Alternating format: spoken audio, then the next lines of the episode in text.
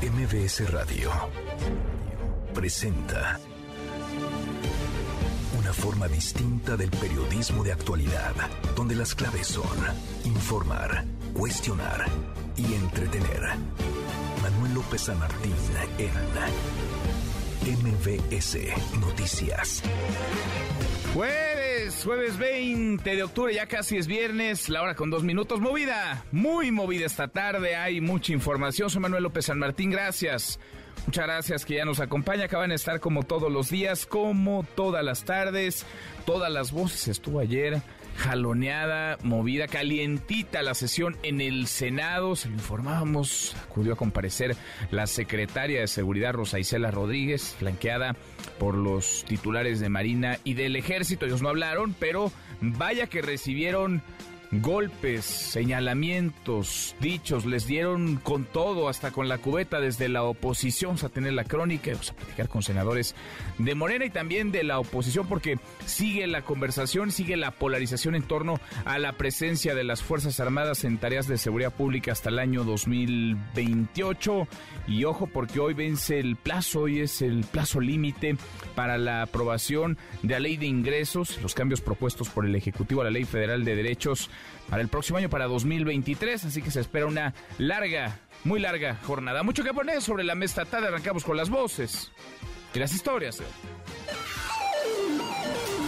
Las voces de hoy. Andrés Manuel López Obrador, presidente de México. No hay ninguna dependencia que se quede sin recursos y que por eso no pueda hacer realidad la justicia en ninguna instancia del gobierno. Ricardo Mejía, subsecretario de Seguridad Pública. En el caso del feminicidio de la diputada Gabriela Marín, ya hay un detenido no imputado todavía por el delito de homicidio. Rosa Isela Rodríguez, secretaria de Seguridad y Protección Ciudadana. En el feminicidio también hubo una baja, aunque este último mes se registró un incremento.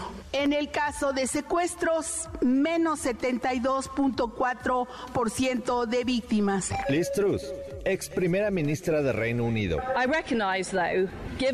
Reconozco que dada la situación no puedo cumplir con el mandato para el que fui elegida por el Partido Conservador. Por lo tanto, he hablado con Su Majestad el Rey para notificarle que dimito como representante del Partido Conservador. Son las voces de quienes hacen la noticia, los temas que están sobre la mesa y estas las imperdibles de jueves, ya casi es viernes. Vamos, vamos con la información. El presidente López Obrador criticó el trato que ha dado la oposición al gabinete de seguridad. Esto en clarísima referencia a las críticas, las muy duras críticas que recibió ayer el secretario de la Defensa, Luis Crescencio Sandoval, durante la comparecencia de la secretaria de Seguridad, Rosa Isela Rodríguez, en el Senado. También estuvo ahí el almirante Rafael Ojeda, secretario de Marina. El presidente recordó que la gente confía en los militares, confía en los marinos, confía en las Fuerzas Armadas tengan para que aprendan, sigan votando en contra de la Marina, sigan votando en contra de la Secretaría de la Defensa, sigan votando en las cámaras en contra de la Guardia Nacional. Eso es lo que piensa el pueblo y esos legisladores a quién representan. Se supone que al pueblo, pero no representan a los grupos de intereses creados, representan a los corruptos, a los que han saqueado a México, a los que se sentían dueños de México y por eso su enojo, pero qué dicha enorme el poder enterarnos de que esto es lo que piensa la mayoría de la gente. Bueno, pues andan duros los golpes, el ambiente muy calientito y parece que así va a ser. Ya estamos en la dinámica electoral, ya estamos aunque el calendario marque 2022, ya estamos en 2024, y donde sí pudieron hablar tanto el secretario de la Defensa como el de la Marina y el comandante de la Guardia Nacional, Luis Rodríguez Bucio. Fue en la mañanera, sin críticas ya, legisladores de oposición dieron a conocer información sobre la detención de 32 líderes criminales en el país durante septiembre, así como operativos, operativos realizados en distintas entidades. Ahí mismo en la mañanera, la secretaria de Seguridad Rosa Isela Rodríguez presumió que durante septiembre los delitos federales disminuyeron 27.2% respecto al inicio de la actual administración. Dijo también que hubo una baja en los homicidios dolosos durante el mes de septiembre, cuando se registraron 2.644, esto comparado con el máximo histórico que fue julio de 2018. Sin embargo, ojo, los feminicidios en el país crecieron, esos no bajan, esos aumentaron 9% al registrarse en septiembre 78 casos, mientras que en agosto se contabilizaron 71. Respecto a los delitos del fuero federal, hubo una reducción de 27.2% en casi todos los delitos del fuero federal hubo reducciones importantes. En el homicidio doloso disminuyó 13.9% y es el septiembre más bajo, el de este 2022, desde hace cinco años. Seis estados siguen concentrando el 48.9% de los de la ocurrencia de homicidios dolosos. Estos son Guanajuato, Baja California, Estado de México, Michoacán, Jalisco y Chihuahua. Son los datos de la Secretaría de Seguridad Ciudadana. ¿Usted qué piensa?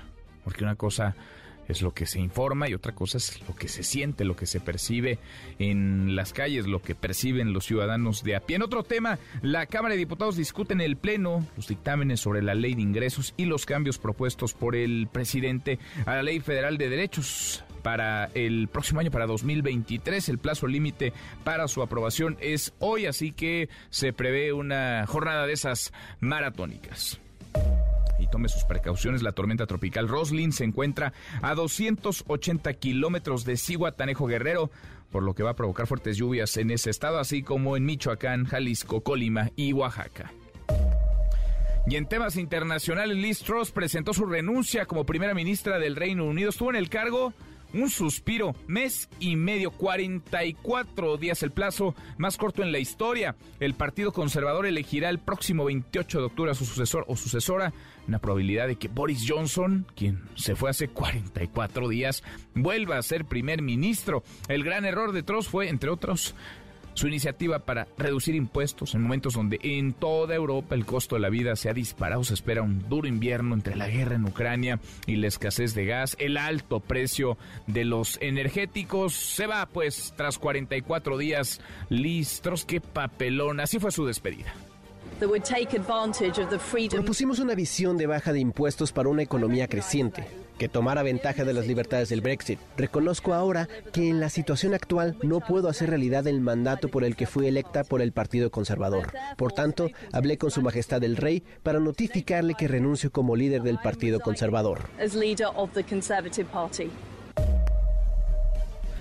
Y en las buenas, porque claro que tendremos buenas noticias, Memo, querido Guillermo Guerrero, ¿cómo estás? ¿Cómo estás, Manuel? Buenas tardes. Pues vamos a hablar de lo que tiene a toda Latinoamérica platicando y tiene el alma en un hilo, que es la canción de Shakira y Osuna. Ah, y por supuesto vamos a tener boletos para los mejores conciertos. ¿Y está buena la canción? Está muy buena, ya platicaremos de eso. ¿Te gustó? Bueno.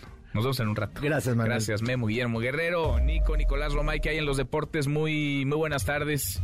Querido Manuel, hoy platicaremos de la victoria de Toluca. 2 por 1 le gana al América en la semifinal de ida. La moneda está en el aire porque el América con una victoria, aunque sea 1-0, puede avanzar. Hablaremos de esto y del partido entre Pachuca y Rayados, la otra semifinal de la Liga MX. Pues sí, ayer el América perdió después de mucho tiempo, ahora lo platicamos frente al Toluca, hay muchas críticas a Memo Ochoa y también al arbitraje. Gracias Nico, nos escuchamos al ratito. Hasta aquí el resumen con lo más importante del día. Ya hemos platicado de esta crisis que no es nueva, no se va, crece con el correr, con el pasar de los años, la crisis migratoria, el drama de aquellas, de aquellos que abandonan todo, sobre todo lo que más quieren, su familia, su origen, su cultura, sus tradiciones, su hogar, para buscarse una vida. Hemos platicado de los haitianos, de los centroamericanos, que forman parte de los países integrantes del Triángulo del Norte, Guatemala, Honduras, El Salvador. Y ahora hay un montón de venezolanos que están aguardando luz verde para poder llegar a los Estados Unidos de este lado de la frontera. Están en la frontera norte de nuestro país.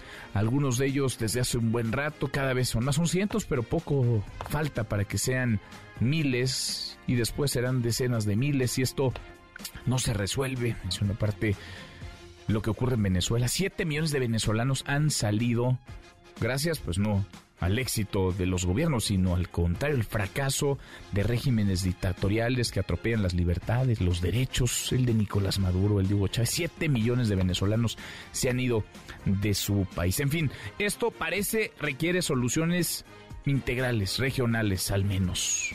México sí, Estados Unidos por supuesto, pero también los países de tránsito y los países expulsores de migrantes, los países centroamericanos, los países sudamericanos, pero parece que para las naciones, para los gobiernos del mundo, es más fácil lavarse las manos y echar la pelota, echar la bolita, la papa caliente al gobierno de junto. De eso queremos platicar con ustedes esta tante la nueva crisis migratoria de venezolanos en el norte del país. ¿Qué debe hacer México?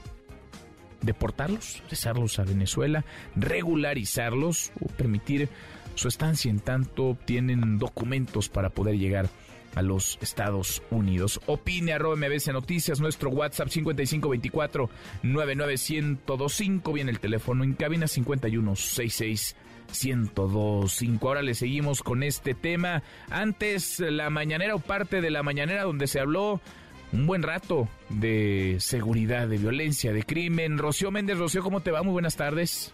Buenas tardes, Manuel. Corresponde al reporte mensual de seguridad de septiembre. Escuchamos las apreciaciones de la secretaria de Seguridad y Protección Ciudadana, Rosa Isela Rodríguez. Respecto a los delitos del fuero federal, hubo una reducción de 27.2%. El homicidio doloso disminuyó 13.9% y es el septiembre más bajo, el de este 2022, desde hace cinco años. Y hoy se lleva una variación hacia la baja de 10.3% en lo que va de estos primeros nueve meses del 2022. Seis estados siguen concentrando el 48 ciento de la ocurrencia de homicidios dolosos. Guanajuato, Baja California, Estado de México, Michoacán, Jalisco y Chihuahua. En los delitos del fuero común se han registrado bajas importantes, robos, tiene una disminución de 20.8%. En el feminicidio hubo una baja, aunque este último mes se registró un incremento. En el caso de secuestros, menos 72.4 ciento de víctimas. Y Rodríguez Velázquez Manuel también destacó los resultados del reporte de INEGI sobre percepción de inseguridad. En el primer trimestre de 2018 se tenía una percepción de la inseguridad del 76.8% de la población que se sentía insegura y durante esta administración esta percepción se redujo a 64.4%. Esto que significa 12.4 puntos porcentuales menos es la cifra más baja desde que se registra esta percepción de inseguridad. Sobre la percepción de el desempeño de las autoridades de seguridad pública, que en la Secretaría de Marina confía el 84.9% de la población mexicana. En cuanto del ejército mexicano, 82.3%. Y de la Guardia Nacional, que apenas tiene poco más de tres años de creada, confía la población mexicana en un 71.9%. Y sobre estas cifras de temor al delito entre la población mexicana, también dijo el presidente López Obrador, es un asunto para presumir. Escuchemos. Quiero tirar aceite, presumir el resultado de la encuesta del el INEGI. La gente sí está sintiendo que estamos haciendo un esfuerzo para garantizarles la paz y la tranquilidad. Y la verdad, estamos trabajando para eso todos los días, con profesionalismo, de manera coordinada. Por eso no considero justo que de manera grosera traten a servidores públicos del gabinete de seguridad. No lo considero justo y menos cuando está de por medio solo la politiquería, la militarización, dicen los conservadores hipócritas. ¿Quiénes fueron los que militarizaron el país? Ellos eran los que permitían la tortura, las masacres, eran los que daban la orden del mátalos en caliente. Y ahora, como buenos hipócritas conservadores, se convierten en los defensores de los derechos humanos. No somos lo mismo. Tienen muy malos sentimientos, malas entrañas. Así las expresiones esta mañana en Palacio Nacional. Bueno, y les dijo también, Rocío, tengan para que aprendan, ¿no? Los opositores a propósito de esta aprobación que presumen de las Fuerzas Armadas y de la Guardia Nacional. Sin duda, Manuel. Gracias, Rocío. Muy buenas tardes. Muy buenas tardes. Eso hoy, hoy que sí pudieron hablar los secretarios que ayer estuvieron acompañando, escoltando a la secretaria de Seguridad, Rosa Isela Rodríguez, en una muy ruda, muy ríspida comparecencia en el Senado, en donde llovieron señalamientos, hasta insultos, eh, leperadas, groserías. Oscar Palacios, Oscar, buenas tardes. ¿Qué tal, Manuel? Buenas tardes. Bueno, pues flanqueada por los secretarios de la Defensa Nacional y de Marina, la secretaria de Seguridad y Protección Ciudadana, Rosa Isela Rodríguez, compareció ayer ante el Pleno del Senado de la República, donde, bueno, rechazó que en nuestro país exista una militarización. Ante el silencio de los titulares de las Fuerzas Armadas, quienes acudieron a la Cámara Alta como testigos, Rosa Isela Rodríguez rindió cuentas y presentó cifras alegres para defender la estrategia de seguridad del gobierno federal. Durante tres horas y media, la funcionaria hizo frente a las críticas de la oposición sobre la participación de militares en tareas de seguridad pública y dejó en claro que en nuestro país el ejército no gobierna y solo participa en acciones en beneficio de la población. Escuchemos. Militarización es que los militares gobiernen. En el caso de México hay un gobierno civil y los militares también participan en acciones en beneficio de la población a través del plan de que auxilian a la gente en caso de desastre. El ejército mexicano es un ejército de paz que no persigue ni criminaliza.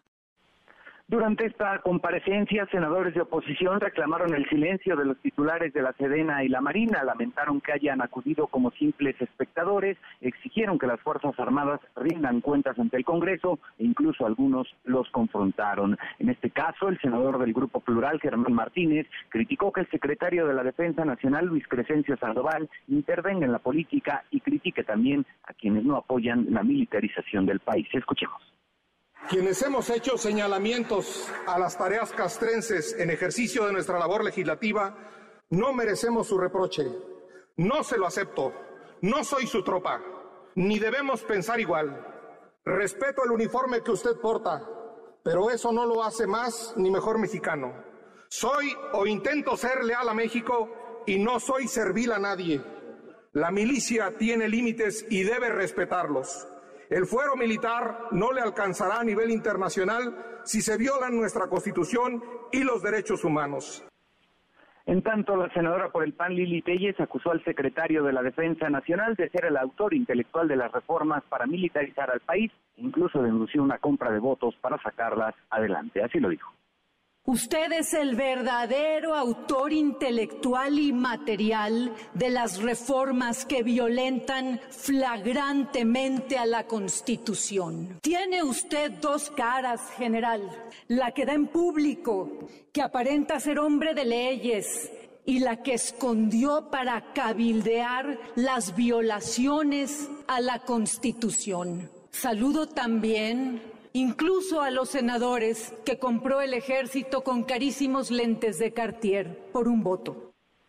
Los señalamientos de la oposición encontraron respuesta en la senadora por Morena, Lucía Trasviña, quien, bueno, empleó toda una batería de groserías para rechazar las afirmaciones sobre esta supuesta militarización. Escuchemos.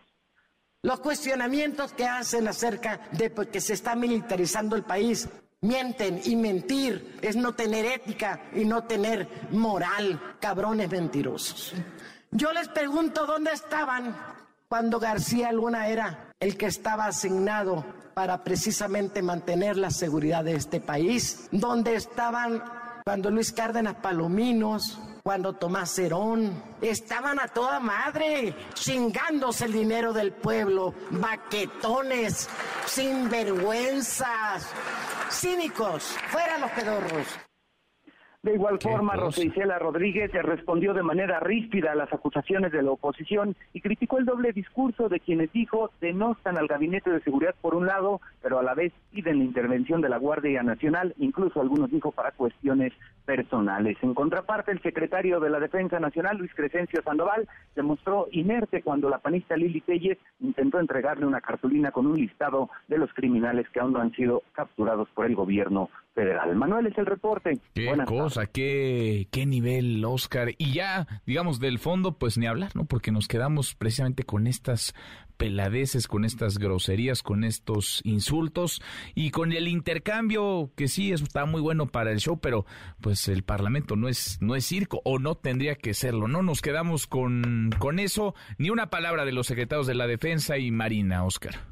Nada, nada, completo silencio, ya lo comentábamos precisamente hace un momento, ¿no? Inerte precisamente el titular de la Secretaría de la Defensa Nacional, únicamente pues observando este intercambio de palabras entre algunos legisladores, que bueno, ya lo comentabas, han dejado también el nivel de debate rebajado pues al mínimo en el Senado de la Qué cosa, en fin, en fin, y sí, eran convidados de piedra los secretarios de Marina y Defensa, en fin, complicada, complicada la situación, parece que en esta discusión, en esta conversación sobre fuerzas Armadas. Vamos a estar un buen rato. Gracias, Oscar. Hasta luego, buenas tardes. Muy, muy buenas tardes. Y le agradezco mucho estos minutos al senador Eduardo Ramírez. Senador Eduardo, ¿cómo estás? Muy buenas tardes. Buenas tardes, Manuel. Saludo a todo tu auditorio con mucho cariño y afecto. Gracias, gracias como siempre por platicar con nosotros. Escuchamos la crónica de lo que se vio ayer en el Senado. No sé si estas comparecencias desde tu óptica, senador, están cumpliendo con su objetivo. ¿Cuál es el objetivo de tener ahí a la secretaria de Seguridad siendo vapuleada por la oposición, defendiendo sus datos, sus números, y a los titulares de la Marina y la Defensa, pues eh, observando nada más porque no, no estaban invitados a comparecer, no podían hablar? Pues la tradición legislativa y la parte legal eh, se debe eh, comparecer en el tema de seguridad titular. En este caso, eh, la titularidad la tiene la licenciada Rosa Isela. las Fuerzas Armadas van en un acompañamiento únicamente, pues digamos, de acuerpamiento para en la comparecencia tenga una mayor eh, pues, em, elementos, mayor em, trascendencia y sobre todo en las tareas de seguridad interna que están haciendo las Fuerzas Armadas durante casi tres décadas.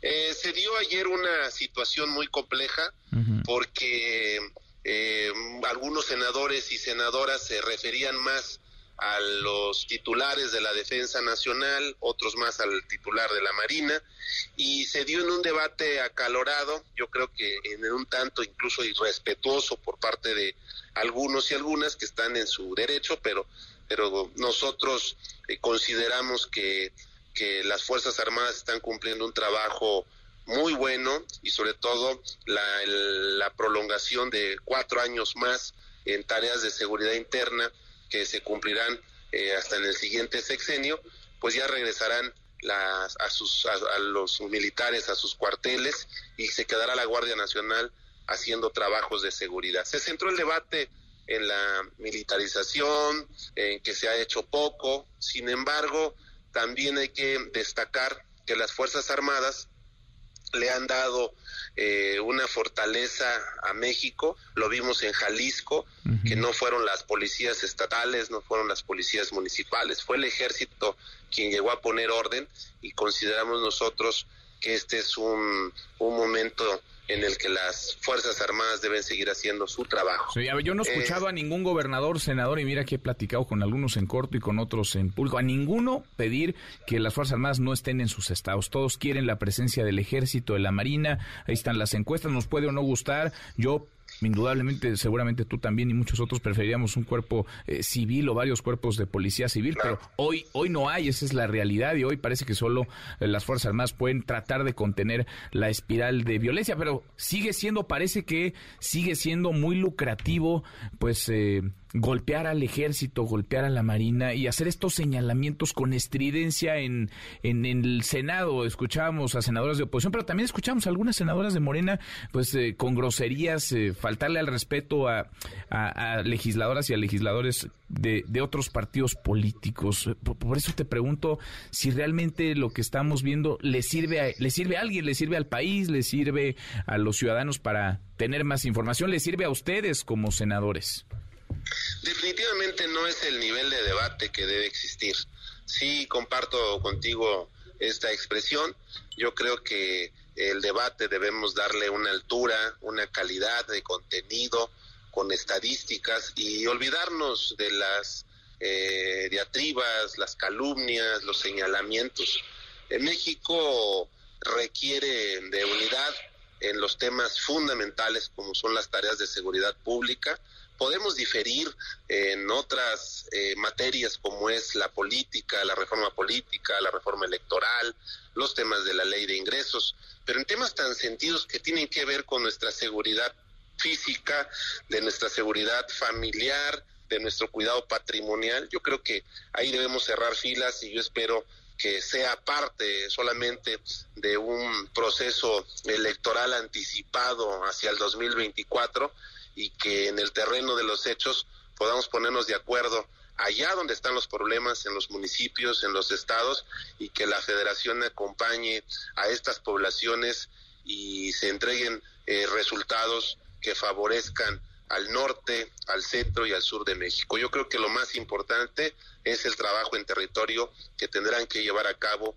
nuestras corporaciones civiles, como es la Guardia Nacional, las policías municipales, las policías estatales, con el acompañamiento de las Fuerzas Armadas. Y creo que esta parte lo han entendido muy bien sus titulares, como el general secretario Luis Crescencio Sandoval y el secretario almirante de, la Marina. Yo creo que este es el mayor reto que tenemos como mexicanos y dejar a un lado el protagonismo, las ocho columnas que van buscando senadores y senadoras de todos los partidos políticos y sumarnos a una tarea que es nuestra responsabilidad en este en ese sentido. Pues ahí queda y queda también la estampa de lo de lo de ayer de la comparecencia ayer de Rosa Isela Rodríguez, la secretaria de Seguridad Ciudadana. Senador, gracias, muchas gracias, Eduardo. Gracias, buenas tardes, Manuel. Gracias, muy buenas tardes, Eduardo Ramírez, senador de Morena, presidente de la Comisión de Puntos Constitucionales. La otra cara de la moneda, le agradezco estos minutos al senador Emilio Álvarez y Casa, senador integrante del Grupo Plural. Emilio, ¿cómo estás, senador? Muy buenas tardes. Manuel, con el gusto de saludarte y por tu conducto a la comunidad de MBS. ¿Cómo estás? Bien, muy bien, muchas gracias. Pues escuchábamos eh, lo que se vivió y cómo se vivió ayer esta comparecencia en el Senado no sé, no sé con qué sabor de boca te quedas, porque hubo literalmente de todo, sí hubo uno que otro dato, hubo posicionamientos muy bien argumentados de un bando y de otro, lo pongo en este término de bandos porque parece que están confrontados, enfrentados casi a muerte unos y otros, pero también hubo, pues hubo insultos, hubo groserías. ¿Con qué sabor de boca te quedas, senador? Mira, yo pienso que tiene que entenderse que exigir a las Fuerzas Armadas que rindan cuentas no es faltarles el respeto. Es entender que son instituciones del Estado democrático que ejercen recursos públicos y que son del interés y el orden público. Segundo, el Senado tiene las facultades constitucionales ya para citar a cualquier servidor público de la Administración Pública Federal para que rinda cuentas. No tenemos que esperarnos a ninguna reforma. Tercero, lo que vimos ayer es un ejemplo de lo que está pasando en la vía del país bajo la administración de Andrés Manuel López Obrador. Eh, hace dos semanas se acordó que las eh, Fuerzas Armadas tendrían control parlamentario y que iban a rendir cuentas. Y Morena y sus aliados deciden renunciar a esa facultad y cambian y solo dejan en posición de vocería de las Fuerzas Armadas a la Secretaria de Seguridad Pública. Vinieron el, general secretario, el almirante secretario como invitados de teatro. Así está pasando en muchos ámbitos de la vida nacional. El gobierno cede presupuesto, cede funciones y cede responsabilidades civiles a las Fuerzas Armadas. Les guste o no les guste, eso se llama militarización. Les guste o no les guste, ayer lo que pasó es que Morena y sus aliados renunciaron a la facultad de la rendición de cuentas y de lo que se llama control parlamentario. Y bueno, pues por supuesto que hubo severos cuestionamientos, sí. La gran mayoría de ellos absolutamente respetuosos. Pero no están acostumbrados a que se les increpe y que se les pregunte. Ya es tiempo que se entienda, por ejemplo, que tengan que responder por qué el año pasado el ejército mexicano tuvo un sobre ejercicio de más de 25 mil millones de pesos. Dinero no presupuestado que se les entregó. Que nos explique el secretario almirante qué pasa con los dos marinos desaparecidos que la presidenta municipal de Acapulco, de Morena, entregó como guardias a dos senadores de Morena y no aparecen esos marinos. ¿O qué pasó con el homicidio de la niña Heidi, que murió asesinada por un operativo de soldados en Nuevo Laredo el 31 de agosto? Y la lista es más grande. Eh, me parece entonces que tenemos que tener absolutamente claro que no está en juego el respeto a las Fuerzas Armadas, que diría Manuel, bien ganado. Lo que está en juego es la democracia en México. Ahora, es, es interesante todo esto de planteamiento que, que haces y esta descripción, digamos, de dónde nos encontramos, senador. Estoy platicando con el senador Emilio Álvarez y Casa porque está difícil, está complicado y te lo pregunto, ¿cómo le hacemos como país para encontrar el punto medio? El punto medio entre la urgente necesidad de contar con cuerpos civiles de seguridad, cuerpos civiles municipales, estatales, a nivel federal, por supuesto, también. La presencia de las Fuerzas Armadas que la quieren los gobernadores, porque yo sigo sin escuchar a un solo gobernador que diga yo no quiero al ejército, yo no quiero a la Marina. La popularidad o la aprobación que hoy presumió el presidente López Obrador de las Fuerzas Armadas, bien vista, bien calificada por la población. Y la ola de violencia, que creo que es, a final de cuentas, lo que a los ciudadanos más preocupa. La inseguridad, el crimen. ¿Cómo encontrar el punto medio? Manuel, la pregunta no es si se quiere o no al ejército está en duda. La pregunta es para qué se quiere. En 2019, cuando hicimos la Guardia Nacional, hicimos una ruta para fortalecer a las policías civiles. Infelizmente, este gobierno no quiso hacer caso, incluso les bajó el presupuesto. Y la Guardia Nacional no es civil, es militar. Justo la discusión es por qué apostar un modelo fracasado de militarizar la seguridad pública. Los números ahí están, Manuel. Eh, y yo pienso que mientras se siga secuestrando políticamente el tema de la seguridad, eh, no va a pasar nada. Nos decían ayer, hombre, pero es que cómo es posible que los gobernadores critiquen y piden el apoyo. Eh, vamos haciendo claros, ¿eh? No es ningún favor y no es ninguna concesión, es una obligación y responsabilidad del gobierno federal. Tenemos un acuerdo de que el gobierno federal hace ciertas cosas, los estatales otras y los municipales otras. Y no puede ser que quieran utilizar la seguridad como para alinear políticamente a lo que quiere el presidente. Perdón, Manuel, pero eso se llama chantaje. Mm. Y por supuesto que los gobernadores no solo tienen derecho, tienen la obligación de pedir la presencia del ejército y de la Guardia Nacional para garantizar la seguridad de la población. Y el gobierno federal tiene la obligación de proveerla. ¿Cómo así que te dicen, ah, si no votas lo que yo quiero, entonces no te los mando? O sea, resulta que entonces la seguridad de la población es motivo de chantaje político, Manuel. Pues es que parece que ya todo es motivo de chantaje político. Eso no puede en ser. 2024 ya, senador. Muy difícil, ¿no? Eso no puede ser, Manuel. Y eso me parece que debe obligar a una profunda reflexión y menos que el secretario de Gobernación que a veces es la operación de chantaje, Manuel. Qué complicado, qué, qué es complicado, pues sí. pero perdón, pero necesariamente para eso son los a construcción de acuerdos y quien tiene más responsabilidad tiene más obligación. Quien hoy gobierna tiene que bajarse del ring y construir acuerdos no lucrados de la polarización, manas. Pues sí. Quien pues más poder tiene, más responsabilidad tiene, manos. Esa pues es la regla de la democracia. Pues sí, aunque estamos en 2022 y el calendario marca octubre de 2022, parece que es 2024 y entonces eso que, Imagínate eso que, tendría que suceder se antoja cada vez más difícil, Eso sí. Ojalá, ojalá en alguien quepa la, la mesura, la cordura y ojalá sí encontremos en esos debe, puentes, en esos debe, puentes de diálogo. Gracias como siempre, gracias Emilio. Gracias Manuel, Abrazo. Gracias, otra vuelta, muy buenas tardes. El senador Emilio Álvarez y Casa, senador integrante del Grupo Plural, ahí están las dos caras de la moneda y ahí está no solamente la conversación, es una discusión, es una polarización que permanece y que no se irá. El ejército, la marina, las Fuerzas Armadas en tareas de seguridad pública. A la hora con 37 cruzamos la media ya. Pausa, volvemos, hay más. Redes sociales para que siga en contacto: Twitter, Facebook y TikTok. M. López San Martín. Continúa con la información con Manuel López San Martín en MBS Noticias. MBS Noticias con Manuel López San Martín. Continuamos.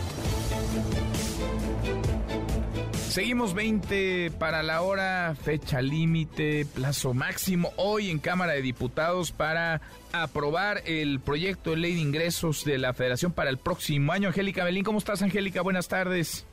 Hola Manuel, muy buenas tardes, qué gusto saludarte. También saludos al auditorio. Está en proceso la discusión de la ley de ingresos y la ley federal de derechos propuesta por el Ejecutivo Federal, Manuel, para el año 2023. Forman parte estos dos instrumentos de política económica del paquete precisamente económico para el año siguiente. En estos momentos lo que los diputados ya están em, recogiendo las votaciones es sobre la Ley Federal de Derechos, los cobros que aplica el Ejecutivo Federal por eh, la prestación de distintos servicios como consulares, este, registro de mm, profesiones, también por entradas a museos y zonas arqueológicas. Esto es lo que en estos momentos están discutiendo los congresistas al presentar el dictamen que pasó intacto como lo mandó el Ejecutivo Federal. Manuel, los diputados decidieron no cambiarle nada a la propuesta de Ley Federal de Derechos que envió el Ejecutivo Federal desde septiembre pasado. Y bueno, pues la diputada Ana Ayala de Morena eh, dio algunos detalles de los elementos que trae esta propuesta, esta propuesta de modificaciones a la Ley Federal de Derechos, que dijo en suma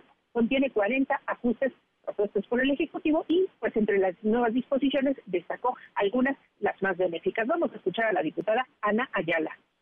No se pagarán derechos cuando se trate de pueblos y comunidades indígenas y afroamericanas que hagan valer derechos de propiedad colectiva sobre su patrimonio cultural, tratándose de construcción y explotación de aeródromos de servicios comunitarios o por los servicios permisos de explotación de reproducciones en materia de monumentos y zonas históricas y artísticas, entre otros lo que la diputada de Morena no mencionó fueron los elementos donde se están imponiendo nuevos derechos, o sea, el cobro de eh, pues algunos eh, pagos eh, a favor del de la Federación Manuel para que pues, sigan prestándose estos servicios.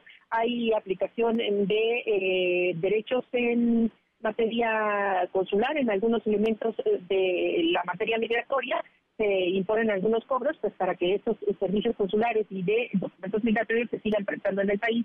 También se impone un cobro en materia de eh, la producción acuícola en el país y algunas otras disposiciones. Y fue precisamente la diputada del PAN, Patricia Terrazas, quien dijo que el discurso del Ejecutivo Federal de que en los paquetes económicos presentados no se han propuesto nuevos impuestos y tampoco aumentos en los ya existentes, no es cierto. Vamos a escuchar las explicaciones que dio la diputada Terrazas Vaca solo repite líneas que dicen que no hay nuevos impuestos. El aumento se disfraza de actualización. Si no fuera así, ¿cómo explicamos que los ingresos derivados de la ley de derechos es el 21% de aumento respecto al año anterior? Y la inflación el 9. Si no son nuevos impuestos, díganme cómo le llamamos. La legisladora también hizo notar que en el caso de los cobros de derechos por la actividad minera, bueno, pues ahí el Ejecutivo Federal le da una rasguñada a lo que ingresa a las arcas eh, federales por ese concepto, pues para destinarlo a obras o necesidades del Ejecutivo Federal. Los congresistas llegaron a esta discusión, advirtió la oposición con la instrucción de no cambiarle ni una coma al proyecto del Ejecutivo. Escuchemos al diputado del PRD, Marcelino Castañeda. La urgencia tiene prisa fue la consigna. De una forma desesperada en menos de dos días, la presentan al Pleno sin la discusión debida. Solo cumpliendo una consigna. ¿Cómo va? El dictamen tiene que salir ya. Es más, estoy seguro que muchas y muchos de ustedes ni siquiera saben de lo que se trata. En cuanto termine la votación de ley de derechos, Manuel, iniciará el debate de ley de ingresos y se prevé que eso termine pues por ahí de la medianoche aquí en San Lázaro. Vamos a pues, seguir pendientes. Va a ser una jornada maratónica, suerte y nuestra solidaridad, Angélica. Aquí seguimos pendientes, Manuel, y pues con la previsión de que no le van a cambiar prácticamente nada. Veremos las reservas. Puro show, va a salir como la mandaron. Gracias, muchas gracias, Angélica. A ti, Manuel, hasta luego. Muy buenas tardes. Segunda emisión. Manuel López San Martín, MBS Noticias. Reconozco que dada la situación no puedo cumplir con el mandato para el que fui elegida por el Partido Conservador. Por lo tanto, he hablado con Su Majestad el Rey para notificarle que dimito como representante del Partido Conservador. Tiró la toalla, Listro, se va la primera ministra británica que menos habrá durado en el cargo. Un suspiro apenas, Gabriela Albernaz. Gabriela, saludos hasta el Reino Unido, ¿cómo te va? ¿Qué tal? ¿Cómo estás? Buenas tardes, Manuel.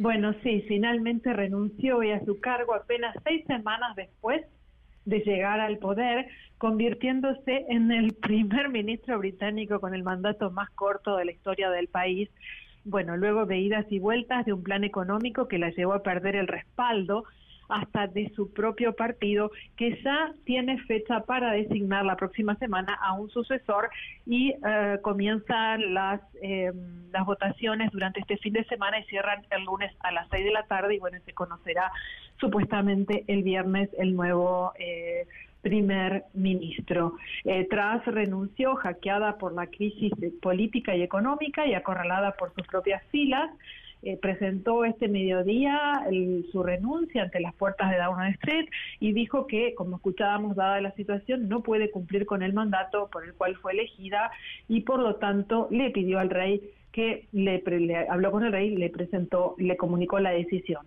Bueno, eh, los pedidos de alejamiento y el acorralamiento interno crecieron durante esta semana luego que su política económica hiciera tambalear los mercados. También el frustrado plan económico que presentó el gobierno el mes pasado causó inquietud y una crisis política que incluyó el reemplazo del ministro de Finanzas y después de varios giros de 180 grados y un quiebre en lo que es la disciplina del partido gobernante. Su renuncia también se produce además de un enfrentamiento ayer con los diputados oficialistas en la Cámara de los Comunes acerca de una votación para levantar la prohibición del fracking, una forma no convencional de extracción petrolera muy cuestionada por los ambientalistas. Liz con esto buscaba eh, aliviar la crisis energética que están padeciendo los británicos tras la guerra de Ucrania. Bueno, también confirmó hoy que la, elección va a ser para la próxima semana y que ella va a permanecer en el cargo hasta que se elija el sucesor. Sin embargo, eh, están pidiendo eh, los partidos de la oposición, entre ellos el líder, del, líder laborista este, Keir Starmer, que dijo que, eh, que hay que ir a elecciones generales porque no se puede seguir más en esta situación. Hasta aquí el reporte desde el Reino Unido. Bien, entonces se va 44 días, ¿verdad? 44 días duró nada más como primera ministra. 44 días, sí. Qué cosa. Qué pragmatismo, ¿no? Pues sí. Y además, eh, digamos, había estado un par de días antes de la muerte de la reina Isabel II con ella y ahora, ahora se va menos de... Sí, justo, justo el plan que se presentó, que fue el que causó todo este esta turbulencia en los mercados y la caída de la libra fue justo el día en que ella estaba presentándolo en el Parlamento y hablando también sobre la reducción de los impuestos y el congelamiento de las de las eh, facturas de energía eh, fue el día que murió la reina. Qué cosa. Pues adiós, Alistros. ¿Qué tanto esto que se está mm, diciendo, rumorando, trascendiendo, Boris Johnson podría regresar, Gabriela? Parece que Boris Johnson no es que podría regresar, no está entre los favoritos. eh, sí, puede, poder puede, y bueno, y se dice que, que, que, a lo mejor en estos momentos se está presentando, pero el favorito es eh, Rishi Sunak, el candidato que había competido, en, que había quedado final, finalista con Liz en la, en la contienda y que era el preferido por los parlamentarios, pero bueno, los miembros conservadores terminaron eligiendo a Liz Truss en base a todo este plan económico de reducción de impuestos y bueno, la gente un poco tampoco sabía que podía llegar a pasar esto, pero el, los mercados dieron el golpe y todo se terminó pronto. Mm. Así que creo hasta el momento que... Eh, el favorito, según las encuestas, es eh, Rishi Sunak, que quien se supo también que está listo para eh, presentarse. Bien, pues vamos a estar pendientes a ver qué, qué ocurre, cuál es el, la decisión y el relevo para Listros, que duró 44 días como primera ministra. Qué cosa. Gracias, Gabriela. Así es, muchas gracias. Saludos hasta allá, saludos hasta el Reino Unido. 10 para la hora, pausa, volvemos, hay más. Siga a Manuel López San Martín en redes sociales. Twitter, Facebook y TikTok. M. López San Martín. Continúa con la información con Manuel López San Martín en MBS Noticias. Ya estamos de regreso.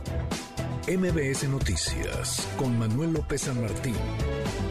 Continuamos. Gana un reembolso de hasta 3 mil pesos al abrir tu primera cuenta. HSBC presenta. ¿Y si metes un golazo al elegir HSBC? ¿Y si sí? Llévate hasta 3 mil pesos de reembolso al abrir tu primera cuenta y el doble si cambias tu nómina a HSBC. Consulta requisitos, términos y condiciones de la promoción en www.hsbc.com.mx. Economía y finanzas. Eduardo Torreblanca. Lalo, qué gusto, qué gusto saludarte, ¿cómo te va? Igualmente, como siempre me da mucho gusto poder saludarte, Manuel, y poder saludar a quienes nos escuchan. Buenas tardes. Muy buenas tardes, ya vamos hacia el cierre de este año, momento en el que empieza a revisarse, a calcularse el aumento al salario mínimo para el 2023. ¿Qué escenarios ves, Lalo? Bueno, pues mira, eh, eh, la verdad es que siguen los análisis y los estudios toman más fuerza ya las posiciones que en algunos puntos divergen para determinar qué nivel de recuperación del poder adquisitivo tendrá aplicable el salario mínimo una vez que la inflación estiman pudiera rondar por encima del 8%, hay otras personas que hablan del 8.5%. Hay naturalmente reticencias, pero también compromisos muy fuertes de tratar de llegar en el 2023 a un nivel salario mínimo que garantice que este salario, esta remuneración, sea capaz para adquirir dos canastas básicas. Han surgido ideas muy interesantes, explico al público. Uno, empresas que comprometen el término, por ejemplo, salario digno, que permitirían eh, que el salario fuera capaz de ganar, de poder comprar, de poder adquirir dos canastas básicas estamos hablando de ligeramente por encima de los 8.500 pesos. Pero también hay empresas que procurarían incluso que eh, el salario mínimo sea un distintivo de la empresa, incluso se habla de una certificación que inicialmente han propuesto que pudiera preparar el tecnológico de Monterrey y que pudiera garantizar que hay empresas que utilizaron ya este término, empresas libres de pobreza. Esto significa que los salarios mínimos que pagan esas empresas garantizan que el trabajador va a recuperarse de la pobreza en caso de que estuviera instalado en ella. Una empresa libre de pobreza garantiza un salario que en su expresión mínima superaría los 10 mil pesos, en algunas empresas se habla de 11 mil pesos, y garantizaría que sus trabajadores con menores salarios no tendrían por qué ser pobres porque tendrían elementos para comenzar a recuperarse de ese estadio en caso de que en él se encontraran. Hay algunos otros beneficios que se pueden aderezar y ya con esto termino, Manuel. Por ejemplo, recordemos que el gobierno capitalino eh, que encabezó Miguel Ángel Mancera tenía con Salomón Chetoriski la idea de que si una empresa aspiraba a ser proveedora del gobierno capitalino, que es buen adquiridor, o sea, adquieren cantidades importantes de mercancías, tendría que garantizar que sus trabajadores en salario mínimo ganaran un determinado una determinada cantidad de dinero y por supuesto no el mínimo que en ese entonces era vigente en la capital del país, por lo que se puede aderezar una serie de beneficios a las empresas que tuvieran la posibilidad de pagar esos salarios. Insisto, lamentablemente creo que muchas empresas, microempresas, y pequeñas empresas tendrían algún obstáculo para hacer esto de manera pues inmediata. Pues sí, Vamos a ver, vamos a ver cuánto es ese aumento de cómo nos toca en 2023 ese ese salario, el salario mínimo. ¿La lo tenemos postre? Claro que sí. Hablando de salarios, Luxemburgo tiene hasta mediados de este año el salario mínimo más alto en el mundo. A ver. Ganaría un mexicano allá, equivalente en pesos, 317.40 pesos por hora. Estamos hablando de 8 horas, 22 días, algo así como 55 mil 960 pesos. Mandarnos comparando con el mundo. Interesante dato. Gracias, Lalo. Gracias a ti, Manuel. Buenas tardes y buen provecho. Muy, muy buenas tardes. Es Eduardo Torreblanca. Gana un reembolso de hasta 3 mil pesos al abrir tu primera cuenta. HSBC presentó. Los numeritos del día. Citlali, ¿saben Citlali? Qué gusto, qué gusto saludarte. ¿Cómo estás? Hola Manuel, buenas tardes a ti también a nuestros amigos del auditorio. Te comento que en este momento el Dow Jones Industrial gana 0.97%, el Nasdaq pierde 0.39% y está ganando el S&P BMW de la Bolsa Mexicana de Valores 0.38%. Se cotiza en 46.397.05 unidades. En el mercado cambiario, el dólar en ventanilla bancaria se compra en 19 pesos con 41 centavos, se vende en 20 pesos con 52, el euro se compra en 19 pesos con 46, se vende en 19 pesos con 96 centavos y finalmente el precio de la criptomoneda más conocida, el Bitcoin, es de 402.320 pesos por cada criptomoneda. Manuel es mi reporte, buenas tardes. Muy buenas tardes, Itlali, Itlali Sáenz, uno para la hora y tenemos como todas las tardes, claro que tenemos buenas noticias. Muchas gracias, Manuel. Oiga, ya es jueves 20 de octubre. ¿Cómo, que 20? Pues ¿a dónde se fue este mes? Ah, se fue volando y no hemos comido ni un pan de muerto. Bueno, ahí le van unas notas curiosas para su fin de semana. Culpa tuya y tampoco mía. Fue culpa de la monotonía. Oiga, qué cosa tan llegadora con la canción de Shakira y Osuna, está potente. Seguro será la canción que más escuchemos este fin de semana. Trascendió que además la revancha de la Shaki será implacable. Al parecer su nombre aparecerá en la playera del Barcelona y su ex tendrá que usarla hasta no ver no creer. Por lo pronto, mi Charlie, ponte un pedacito de monotonía. Lo peor es que no fue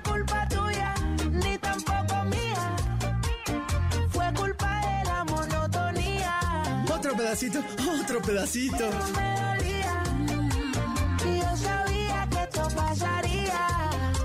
De repente ya no eras el mismo. Me dejaste por tu narcisismo.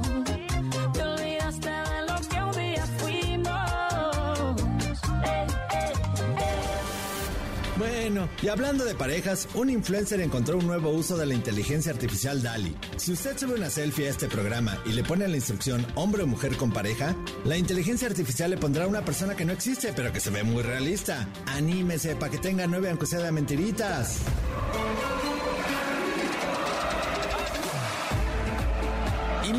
Dentro de un mes exactamente, el 20 de noviembre, va a comenzar el Mundial de Qatar. ¿Y quién cree que va a tener programas especiales, cápsulas y todo el seguimiento de la selección mexicana? Ah, pues acá, Cameroles, sus seguros servidores, su estación favorita, nosotros meros. MBS Radio se va a sumar a este esfuerzo con marca Claro. Ya le iremos contando, pero antes, que tenga usted un feliz jueves.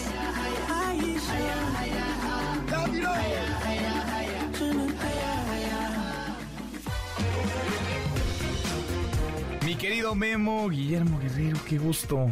Qué gusto recibirte, ¿cómo estás? Muy bien, Manuel, un poco triste. ¿Te por gustó la... la... canción de Shakira o no te La gustó? estuve escuchando varias horas, lloré, me puse una botella ahí de agua enfrente, no de licor porque yo no tomo, pero bueno, a veces sí, un poquito. Consejos. Pero, pero qué bárbaro, todas las redes están ahí llenas de Shakira, todo, por todos lados se escucha esa canción de Shakira. Y este, y todos así de muy bien, Shakira, vamos contra Piqué. Y todo el mundo, exacto, claro. Atribuye, digamos, ¿no? El, el contenido a eso. A ver, ¿sí está dedicada a él o no? Sí, claro, por ¿Sí? supuesto. Y este y por ahí empezó a, a correr la noticia de que el, el- el Barcelona va a tener que tener el nombre de Shakira al frente en su en su playera. Ajá. Y entonces pues Piqué va a tener va a tener que usar una playera con el nombre de su ex esposa en ¿Pero los partidos. que tenerla? Porque hicieron un contrato con, con una plataforma de música de streaming y entonces eh, va a ser la primera artista latinoamericana que va a tener el nombre en la playera O sea, del Piqué Barcelona. ¿Traería? Eso dicen. No, ya estás, ya estás yendo muy No, para no, allá. Hay varios portales traen la nota, ya habrá que ver si es cierto. Yo la verdad hasta no ver no creer, pero pues sí, sí es así el karma existe, mi querido Manuel. No, pues mira, ¿cómo de que no? En fin, bueno, ¿te gustó la canción? Me gustó, me gustó bastante. El video está un poco raro, pero pues, está, está Pero no está importa. Pero para bailar. Cosas hemos para visto. bailar. Claro, claro, mi querido Manuel. ¿Boletos? Tenemos muchos boletos. Fíjate que este, este fin de semana Disney Junior en el Centro Cultural Teatro 1, Frida Inmersiva en el Foro Polanco, Experience One, que es este museo del automovilismo que repasa pues eh, los momentos más icónicos de- del automovilismo y de Checo Pérez, por supuesto, el Museo de la Selección Nacional en Buenavista y la obra de teatro 2222 con Odindo Perón, que está buenísima, en el Teatro del Parque Interlomas. Llamen al 55 51 66 1025, 51 50 55 51 6 ¿Cómo, 1025. Memo? Lo dices todos los días, 18 veces desde hace 19 Y años. díganos con quién hace dueto Shakira. A ver otra vez, ¿cuál es el teléfono? 55 51 66 1025. Ahí está. Y ya que nos digan con quién hace dueto Shakira, que está muy fácil en todos Regalada. lados. Regaladísimo, ya se Regalada. llevan los boletos. Nomás que no cante, ¿no? Cuando hable. Podrían cantar si quieren. que- ¿O no? ¿O no? Bueno. Gracias, Memo. Gracias, Manuel. Guillermo Guerrero, Lora con 5. Pausa, volvemos, hay más. Redes sociales para que siga en contacto: Twitter, Facebook y TikTok. M. López San Martín. Continúa con la información con Manuel López San Martín en MBS Noticias. Ya estamos de regreso. MBS Noticias con Manuel López San Martín. Continuamos. La hora con 10 minutos, es jueves, ya casi es viernes, vamos en jueves 20 de octubre, revisamos las redes, cómo se mueven las cosas en Twitter. Caemos en las redes. Oiga, tendencias de muy tempranito, el nombre de Liz Truss, quien duró un suspiro, 44 días apenas en el cargo como primera ministra en el Reino Unido, así dijo adiós.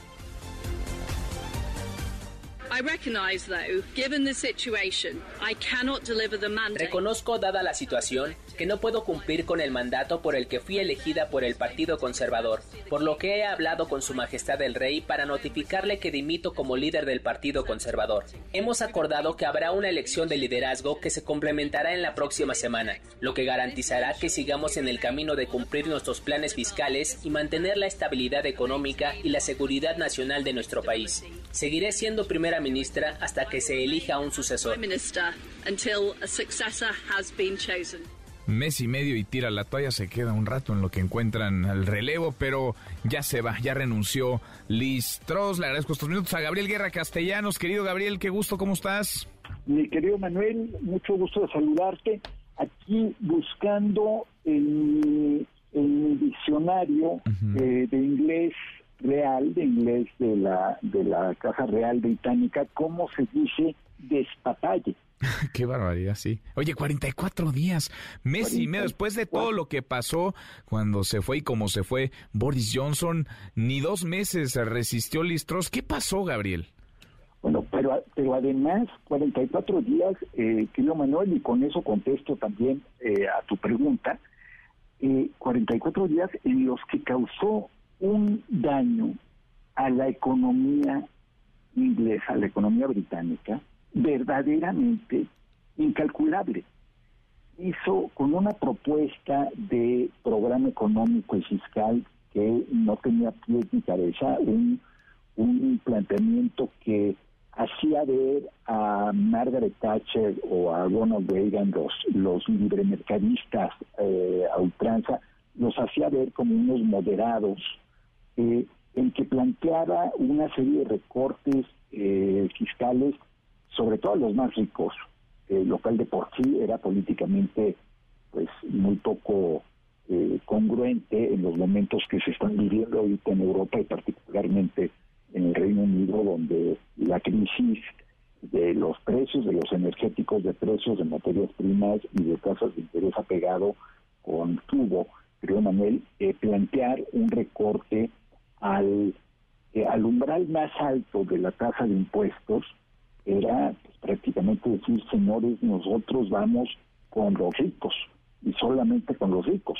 Eh, súmale a eso detalles eh, la misma noche en que se presenta esa propuesta de plan eh, económico y fiscal, eh, su ministro de Finanzas, que no duró demasiado en el cargo, eh, aparece fotografiado en la casa de un multimillonario brindando con champaña.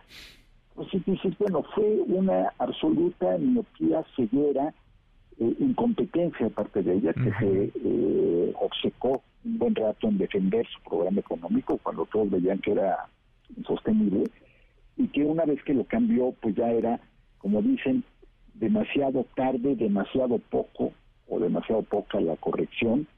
Eh, Manuel, varios escándalos adicionales. Eh, ayer le renunció su secretaria del Interior, la secretaria de la secretaria de lo que llaman allá el Home Secretary, por un escándalo menor, pero todavía lanzándole en la carta de renuncia diciendo que tenía dudas acerca de la dirección en que estaba yendo el, gobierno y eh, lanzándole una puya diciendo además eh, cometí un error, acepto las consecuencias y renuncio como diciendo yo sí, señora primera ministra, usted, que, y bueno, finalmente no soportó más la presión, 44 días, y bueno, eh, deja tras de sí un verdadero desastre. Qué capacidad de hacer daño en tan en tan poco tiempo. ¿Qué sigue, Gabriel? Porque por ahí se escucha, se rumora, trasciende que Boris Johnson podría regresar, quisiera regresar. Bueno, eso sí ya es eh, la, el colofón, ¿no? toda, toda esta historia de escándalos, tropiezos, errores, que eh, esa ya es la joya de la corona, diría yo. Pero sí, efectivamente va a haber, eh, lo que se busca es hacer un reemplazo muy rápido, en el que votarán para elegir al nuevo primer ministro solamente los miembros de la fracción del Partido Conservador en el Parlamento. Eh, es decir, no servirá a la membresía, que fue como, como resultó electa eh, listos. ya anunció la dirigencia eh, parlamentaria que van a poner un umbral muy alto para que los precandidatos tengan que llegar por lo menos, lo reporta hace un ratito el Financial Times, por lo menos con el apoyo y el voto comprometido de 100 eh, parlamentarios, lo cual, pues bueno, que por lo menos ya habla de que no va a haber eh, chorrocientos mil eh, candidatos como se planteaba en un, eh, en un principio, pero pues hay muchos candidatos que no pintan, la verdad, algunos integrantes del gabinete actual, el que fue su presidente en el proceso interno de selección hace apenas un par de meses, y suena el nombre, y ya es una tendencia en Twitter, eh, el nombre de Boris Johnson, como bien lo menciona. Él no ha dicho todavía ni pío, pero eh, que habla del grado de descomposición del Partido Conservador Británico que estén contemplando. Traer de regreso a un hombre que fue despedido por sus propios colegas. y le renunció medio, medio equipo, medio gabinete. Se despidió diciendo, te acordarás, Gabriel, lo platicamos en aquel momento, hasta la vista, baby, como diciendo, ay, regreso en un rato. Y pues parece que por lo menos lo va a intentar.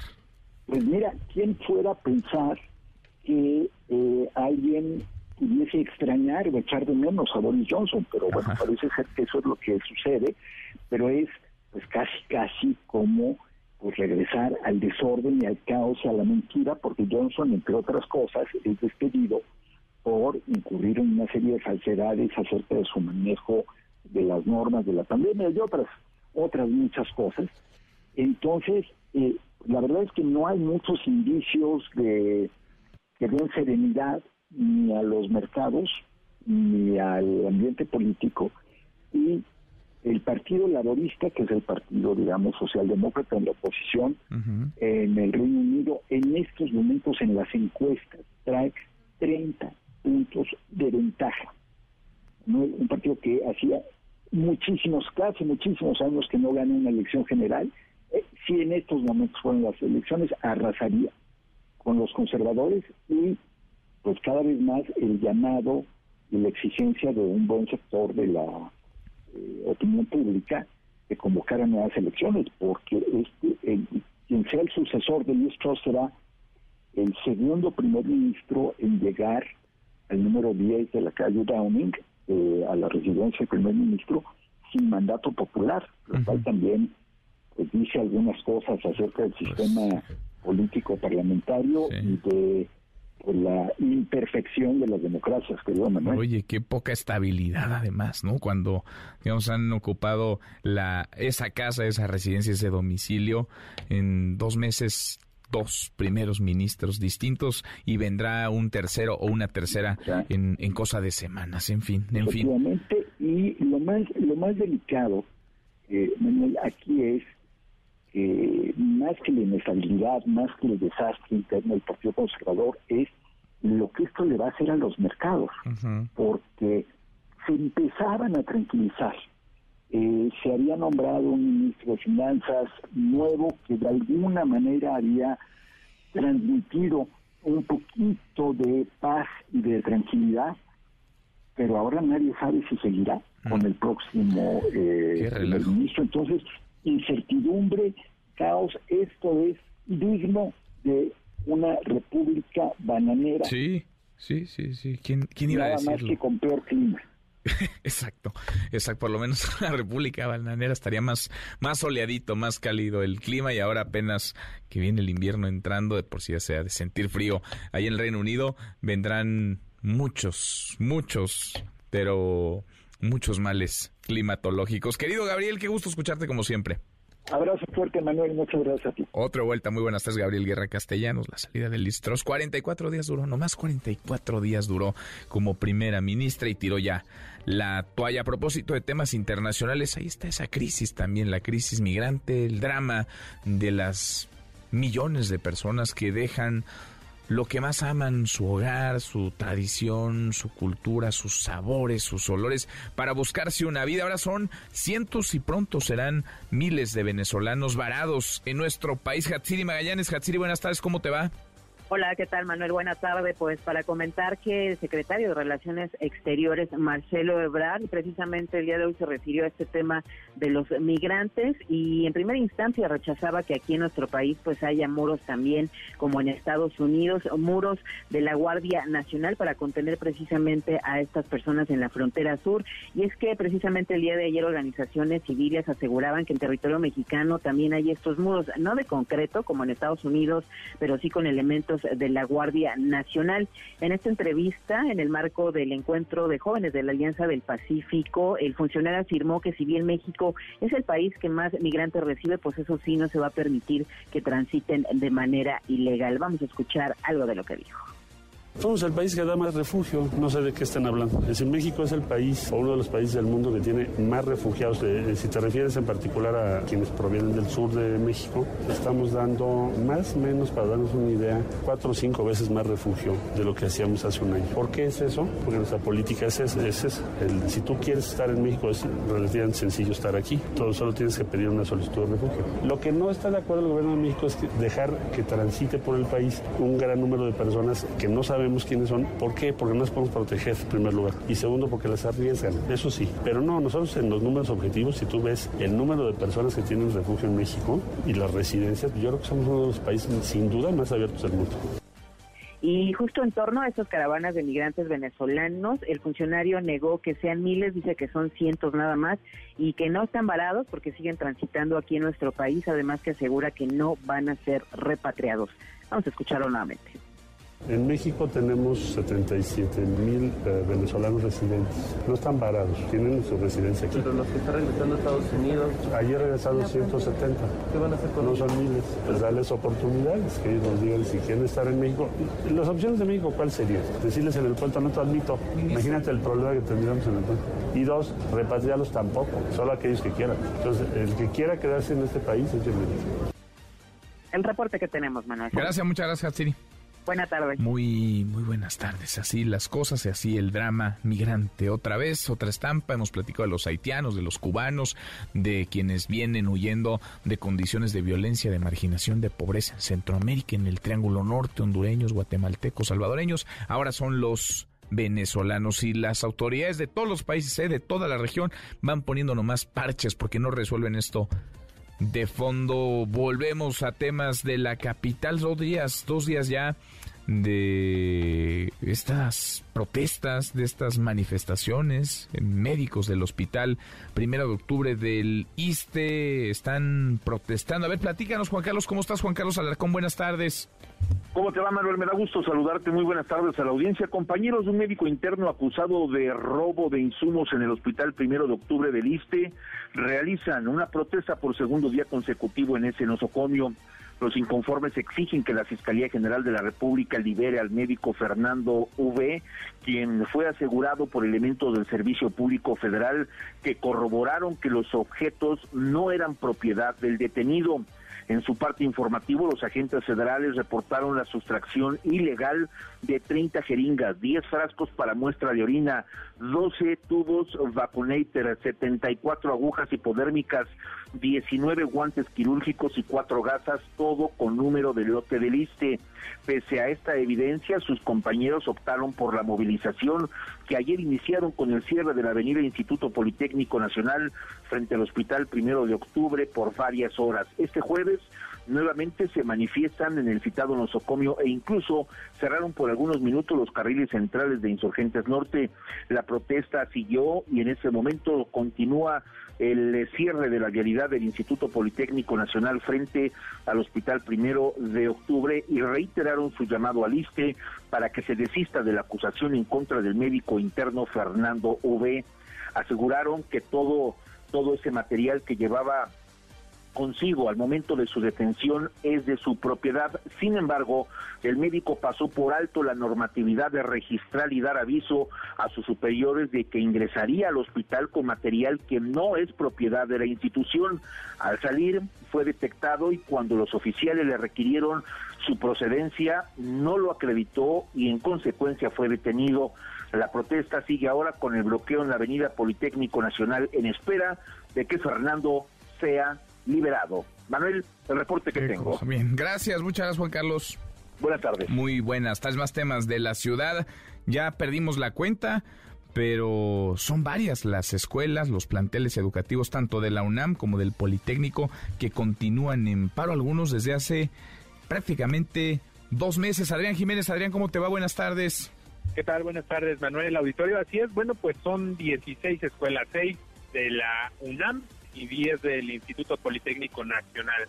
Pero bueno, pues ayer cambió ya el estatus de la Facultad de Estudios Superiores de Acatlán, que estaba en paro estudiantil por tiempo indefinido, ahora se encuentra en paro activo, por lo que ya fueron devueltas las instalaciones a las autoridades de esta institución por determinación de la Asamblea General de Alumnos. Los estudiantes que participan en el movimiento dieron a conocer que durante este paro activo se busca que las autoridades del plantel brinden las condiciones necesarias para retomar actividades de manera habitual. Asimismo, negaron que busquen alguna confrontación, señalaron que el objetivo es que sean atendidas sus demandas de un transporte seguro y subsidiado, servicio de comedor, mayor eh, seguridad en el plantel y solución a las denuncias de violencia de género. Vamos a escuchar a uno de los voceros después de eh, que entregaron las instalaciones. Quienes participamos en el movimiento no buscamos confrontar a la comunidad, al contrario, buscamos aportar en la perspectiva de conquistar las demandas del pliego petitorio y fortalecer la organización estudiantil independiente de las autoridades. Estas nos ignoran públicamente y persiguen a quien no se alinee con ellos. De esta forma, Manuel Auditorio, en la UNAM se mantiene en seis el número de facultades y escuelas de nivel superior que están en paro. Las instituciones en este estatus son la PESCO Autitlán, donde la suspensión de actividad está condicionada al avance que se celebrará en la mesa de trabajo el día de hoy. Con suspensión de actividades también se encuentra en la FED Aragón. Ahí parece que van avanzando estas mesas individuales por carrera y hoy se va a efectuar una de manera general, así como las facultades de medicina veterinaria, de economía, de filosofía y letras y la Escuela Nacional de Trabajo Social. Todas estas ya en un paro por tiempo indefinido. Y finalmente comentarles que en el Instituto Politécnico Nacional los paros se mantienen sin cambios son 10 planteles con suspensión de actividades académicas, 7 a nivel superior y 3 vocacionales. Manuel, la información que les... Gracias, muchas gracias, Adrián. Buenas tardes. Muy buenas tardes.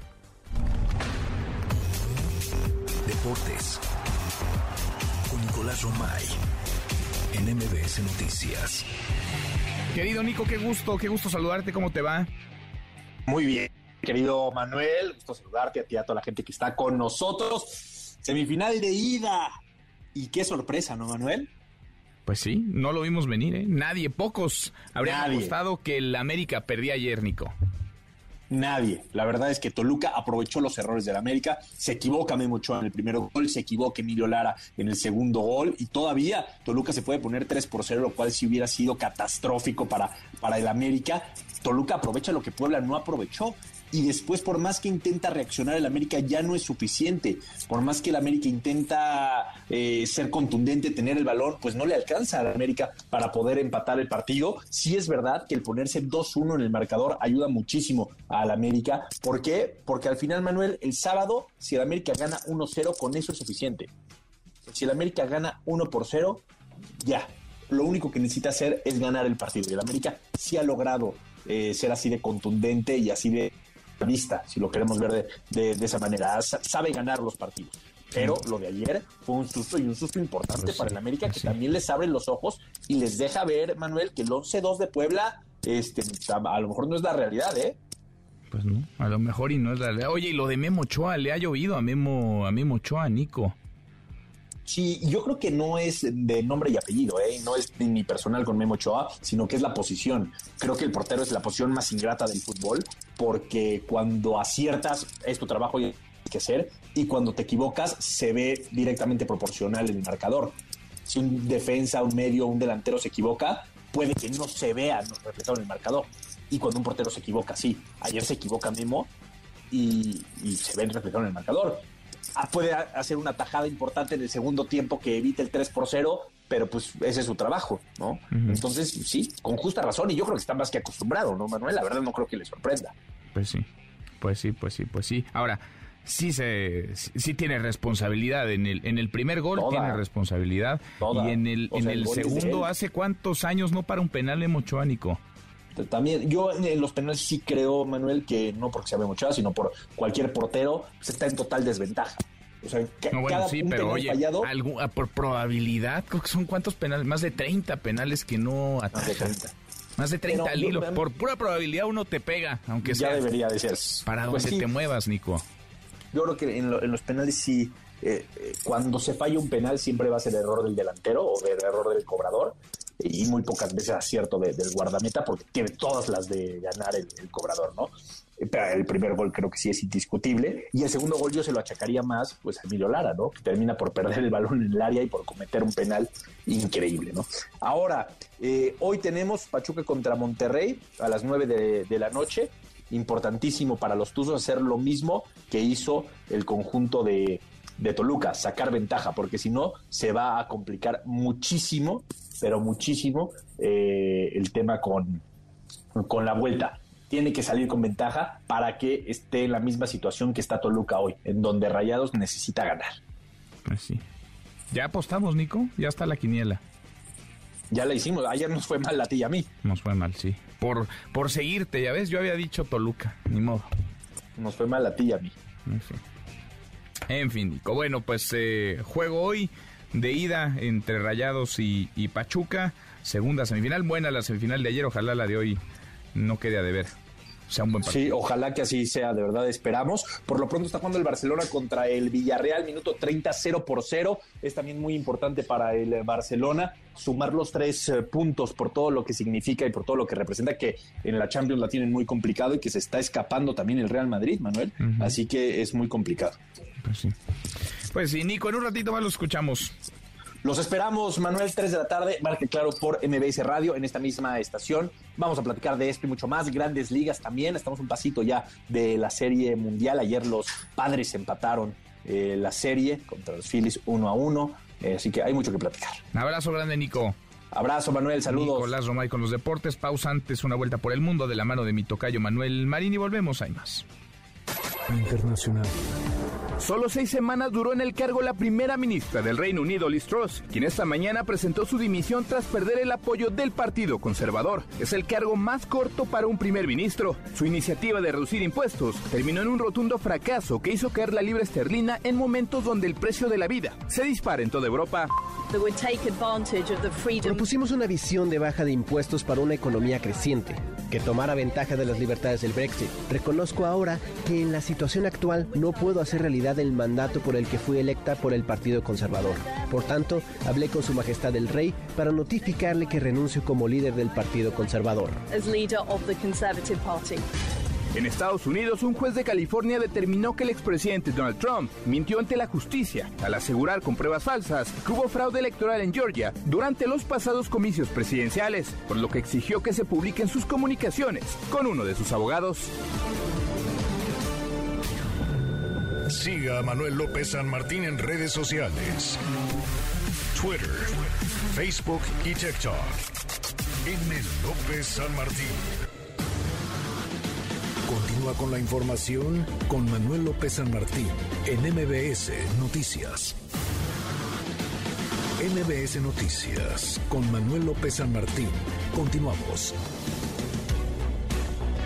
Seguimos, cruzamos la media hora con 35. René Cruz, la Corte, el ministro Jorge Pardo. René, muy buenas tardes. Hola Manuel, amigos del auditorio, muy buenas tardes. El ministro de la Suprema Corte de Justicia de la Nación, Jorge Mario Pardo Rebolledo, afirmó Manuel que la independencia judicial debe defenderse a toda costa, mientras que la impartición de justicia debe superar cualquier anhelo político. En el marco de la toma de protesta de magistradas y magistrados de circuito, aseveró que los juzgadores deben comportarse imparcialmente en los conflictos que resuelvan esto a pesar de las críticas. Escuchemos. Por eso es indispensable la independencia judicial y esta debe defenderse a toda costa. La valentía radica precisamente en resistir con prudencia y con templanza las interferencias, las presiones y los ataques que en distintas épocas surgen de variados sectores para buscar el sometimiento de la judicatura a determinados intereses. No obstante, la impartición de justicia debe superar cualquier anhelo político, cualquier presión y cualquier ataque. Asimismo, Pardo Rebolledo aseguró que en el Poder Judicial de la Federación no impera la corrupción, ya que solo hay casos aislados. Así lo dijo. Quienes como ustedes nos hemos formado en el Poder Judicial de la Federación, podemos dar fe de que en este cuerpo judicial no impera la corrupción ni el nepotismo o el tráfico de influencias. No se puede desconocer que como en cualquier institución tan grande como la nuestra, seguramente existirán elementos negativos que incurran en esas deplorables conductas, los cuales sin duda deben ser señalados, investigados y en su caso sancionados con todo el rigor de la ley. Jorge Pardo hizo un llamado a los nuevos magistrados a ejercer la imparcialidad, alejado, alejando su función de, de la frivolidad y al perjuicio, comportándose con dignidad y decoro. Manuel, el reporte que tengo. Gracias, eh, muchas gracias, René. Muy buenas tardes. Muy buenas tardes. Oiga, y hay un tema que no se resuelve, que está ahí enredado y cada vez parece más.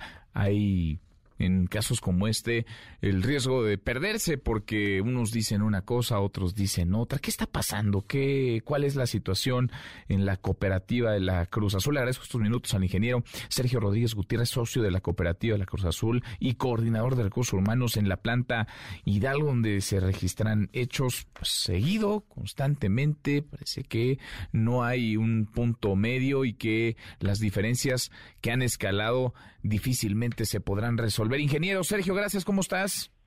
Bien, bien, Manuel, aquí saludándote a ti y a tu amable auditorio. Gracias, muy buenas. A ver, atacaron la casa, entiendo, el gerente de la cooperativa Cruz Azul en Hidalgo hace, hace unos días. ¿En qué está la situación? ¿En qué va esta, esta situación, esta crisis? Que hay que decirlo y no olvidarlo, que ha cobrado la vida de personas incluso, Sergio. Así es, el pasado sábado en la madrugada llegaron alrededor de siete, seis o siete camionetas de la Guardia Nacional, acompañados de vehículos particulares, y con lujo de violencia ingresaron, destrozaron el portón de la casa de mi compañero, el gerente de planta Ramsés Dolores, y a balazos ingresaron a su casa. amagaron al ingeniero, a su esposa, están sus hijos presentes, los intentaron subir a las camionetas y esto, quiero ser muy puntual, sin ninguna orden, ninguna orden judicial, orden de cateo, orden de aprehensión, sin nada, sin ningún documento que avalara este, este tema y los intentaron llevar por la fuerza con lujo de violencia, golpearon al cuñado del ingeniero Ramsés, utilizaron armas largas, amedrentaron a sus hijos, los encañonaron. Esto, estos son actos inaludibles de, de abuso de autoridad. Aprovecharon para robarse dinero, joyas, objetos, entre ellos computadoras, pantallas.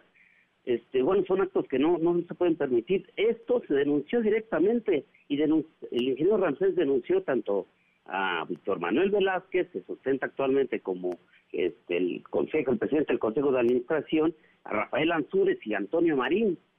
Esto, este, estas personas son las únicas interesadas en querer quitarnos con lujo de violencia de, del camino, querernos arrebatar la planta que por derecho y por, por interdicto se, tenemos en posesión actualmente este, el control de la, de la planta de Hidalgo.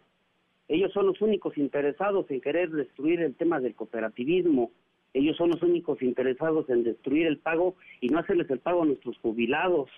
El, el, bueno, ya como lo mencionaste anteriormente, el pasado 27 de abril mandaron más de 500 malandros a, a meterse a la, a la planta para quitárnosla. Hubo lujo de violencia, evidentemente hubo muertos y fue noticia nacional y eso todo el mundo lo sabe. Son los únicos que quieren a toda cosa, a toda costa meterse dentro de la planta. Sí hay que mencionar que, que hubo detención de cinco elementos de la Guardia Nacional que, que, estuvieron solo unas horas porque se presentaron ante el Ministerio Público y se hizo la denuncia hasta la, ante la Fiscalía y los dejó ir.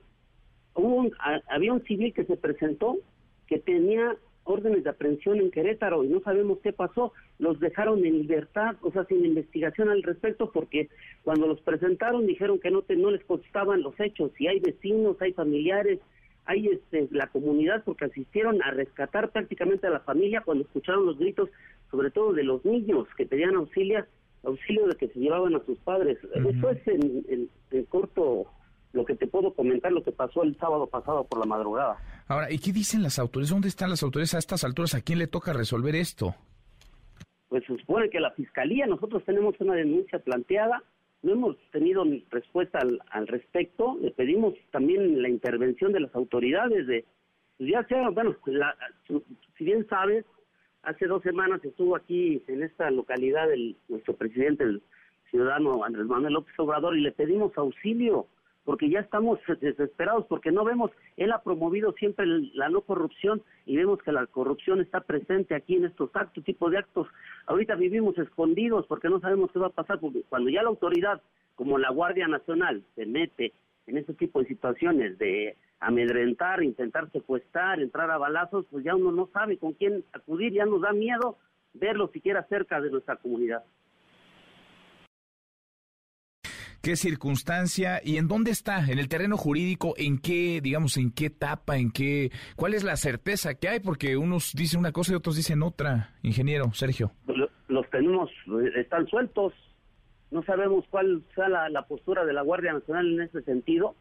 Nosotros sí tenemos las denuncias planteadas en contra de los que actuaron este, en este tipo de actos de barbarie, son actos de, no los podemos calificar de, de otro tipo, o sea, estamos regresando a las épocas de las cavernas en la que actuaba el que tenía más poder. Entonces aquí el que tiene más dinero es el que sale avante, ¿no? Entonces nosotros hemos tratado por la vía jurídica de defendernos, porque es lo que estamos haciendo, defendernos ante este tipo de actos que ha promovido la parte disidente encabezada por Víctor Velázquez, Rafael Ansúrez y Antonio Marín. Pues seguimos de cerca este caso, por lo pronto esa es la última, digamos, eh, novedad. Llega a la madrugada del pasado sábado un grupo de personas a la casa del gerente de la planta de la Cruz Azul, se da un altercado, hay lesionados, hubo balazos, hay detenidos, se incendia incluso una patrulla de la Guardia Nacional y nos vemos, parece, nos vemos en el próximo incidente, en el próximo hecho violento. ¿Qué, qué cosa? Quiero aprovechar también para comentar, estimado Manuel, que el día de, bueno, ayer tuvimos una manifestación, porque si bien sabes, tenemos ya más de 60 días sin luz eléctrica en, en la planta, nos tienen sin producir, hemos tenido bastante pérdida, pérdida de empleos, pérdida de, deja de la producción, de- ha dejado de percibir sus ingresos más de 1.500 trabajadores y eso no se nos hace justo. Ayer hicimos una manifestación pacífica de mujeres en la Ciudad de México, las, las oficinas centrales de la Comisión Federal de Electricidad, y fui- fueron atacadas por un grupo de malandros mandados por la parte disidente, las golpearon, las corretearon, hicieron, bueno, actos de amedrentación y de verdad no puede ser permisible este tipo de situaciones que hasta con las mujeres, con niños se metan y no pase nada. No, la, la- lo las, nuestras autoridades no hagan nada en ese sentido. Qué cosa. Pues ahí queda esto, este nuevo incidente y así se acumulan, siguen acumulándose los hechos violentos porque hay muchos hechos violentos ya en este conflicto. Ingeniero, muchas gracias, gracias por estos minutos. Te agradezco bastante, Manuel, por, por tu atención. Gracias. Gracias, muy buenas. Soy Sergio Rodríguez Gutiérrez, socio de la cooperativa Cruzul, coordinador de recursos humanos de la planta Hidalgo. Y ahí está esa situación que lleva un buen rato y no está lejos de resolverse. Cuarto para la hora, pausa, volvemos, hay más. Redes sociales para que siga en contacto: Twitter, Facebook y TikTok. M. López San Martín. Continúa con la información con Manuel López San Martín en MBS Noticias. Ya estamos de regreso. MBS Noticias con Manuel López San Martín. Continuamos. Luciana Weiner en MBS Noticias. Luciana, Luciana Weiner, qué gusto saludarte, ¿cómo estás? Hola Manuel, qué gusto saludarte a ti y a todo el auditorio. Muy buenas, estás hoy. Qué delicado tema este, el de la suplantación de identidad, Luciana. Así es, y además es un caso muy particular el que vamos a platicar el día de hoy. Es un caso actual que está exigiendo justicia en este momento y que no solo tiene que ver con la suplantación de identidad, sino también con un sistema de justicia que le falla doblemente. Una víctima que es violada, que hace la denuncia, libran una orden de aprehensión, pero las autoridades nunca la ejecutan y después de eso alguien suplanta su identidad a mano. Qué cosa. Y con eso te roban, pues además, la tranquilidad, Luciana, por decirlo menos. Por decirlo menos, y además las autoridades no tienen ni siquiera el mínimo cuidado de que alguien viene a levantar una denuncia, a decir que va a perdonar a su agresor y ni siquiera ven que sea la persona, ni siquiera se fijan en los documentos, ni siquiera miran la fotografía que tienen enfrente. Algo absolutamente irrisorio. Son de esos casos que uno los escucha y dice, no, no puede ser que sea real, parecen salidos de una ficción. Absolutamente indignante, Manuel. Totalmente. Escuchamos tu trabajo, Luciana, y seguimos platicando. Claro que sí.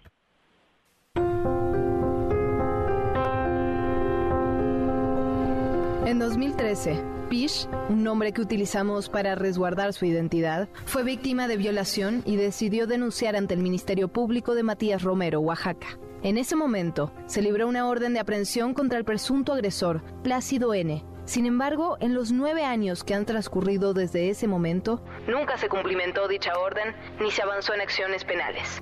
Escuchamos a Joaquín Galván, activista que acompaña el caso.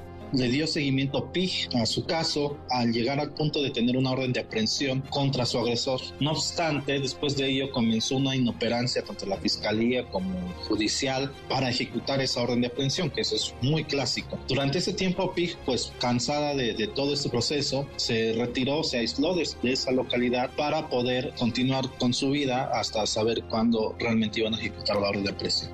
La impunidad en los delitos de violación en Oaxaca no son casos aislados. Según el último informe de México Evalúa, en 2021 Oaxaca fue la cuarta entidad con mayor impunidad en casos de violación sexual, alcanzando el 99.4%.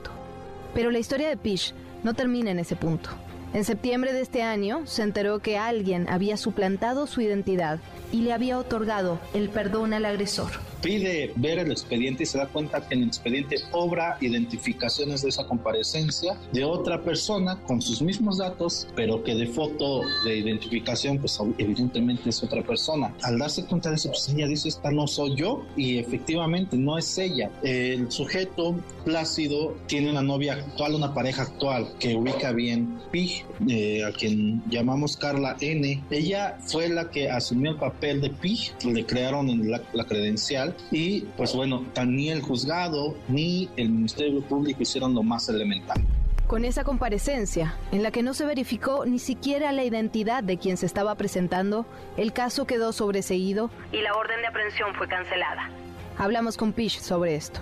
Tengo mucho coraje, más que nada, también tristeza, porque desde que estoy con todo esto, pues no puedo creer no que un agresor, un delincuente haya tenido más facilidades para zafarse de sus delitos que yo como víctima de no tener justicia. Entonces sigue siendo muy mal, pero tengo ahora sí que todo el coraje, toda mi energía, todas mis fuerzas, eh, lo estoy este, catalizando en esto para que se haga justicia.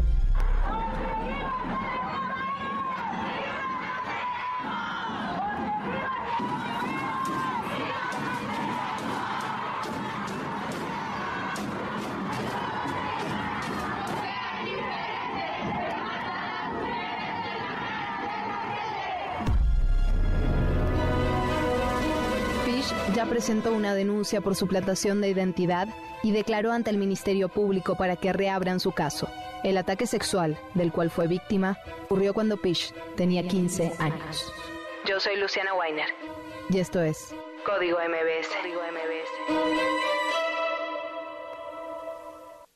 Ahí está el tema, qué, qué interesante, ya cuando lo aterrizas así, Luciana, y qué grave, ¿no? Qué preocupante esta suplantación de identidad. Es preocupante porque además, imagínate si esto se puede hacer con tanta facilidad, ¿qué otras cosas no se pueden hacer suplantando la identidad de alguien o engañando a las autoridades evidentemente con mucha facilidad? O estamos hablando de negligencia o estamos hablando de complicidad, lo cual ambas son graves. ¿Para qué? ¿Para qué poner una sobre la otra? Ambas son igual de graves. Lo cierto es que hay un delito sin castigar y ahora otro delito que se presenta y que se acumula al que, al que ya tenía. Pues sí. En fin, gracias, gracias Luciana. Gracias, Manuel. Un abrazo. Otra vuelta. Muy buenas tardes, Luciana Weiner. Ya mero nos vamos, revisamos lo último en la información. En tiempo real. El Universal. Alistan el presidente López Obrador y John Kerry reunión, revisarán plan Sonora y agenda del cambio climático. El Heraldo de México. Jesús Murillo Caram abandonó el hospital de Joco. Dan prisión domiciliaria a Nicias Ariquis, exdirector de obras de la alcaldía Benito Juárez. MBS en México no hay muros para contener migrantes, afirma Marcelo Ebrard. El país. El estado de alarma de Putin extiende el temor a una restricción de movimientos en Rusia.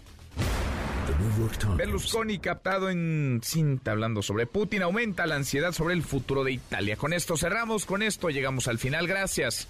Muchas gracias por habernos acompañado a lo largo de estas dos horas. Soy Manuel López San Martín. Se quedan con Nicolás Romay, Radio Marca Claro. Nos vemos como todas las noches a las 10 por ADN 40. Y acá nos encontramos mañana, mañana que será tarde de viernes. Pásela, pásela muy bien. MBS Radio presentó Manuel López San Martín en MBS Noticias.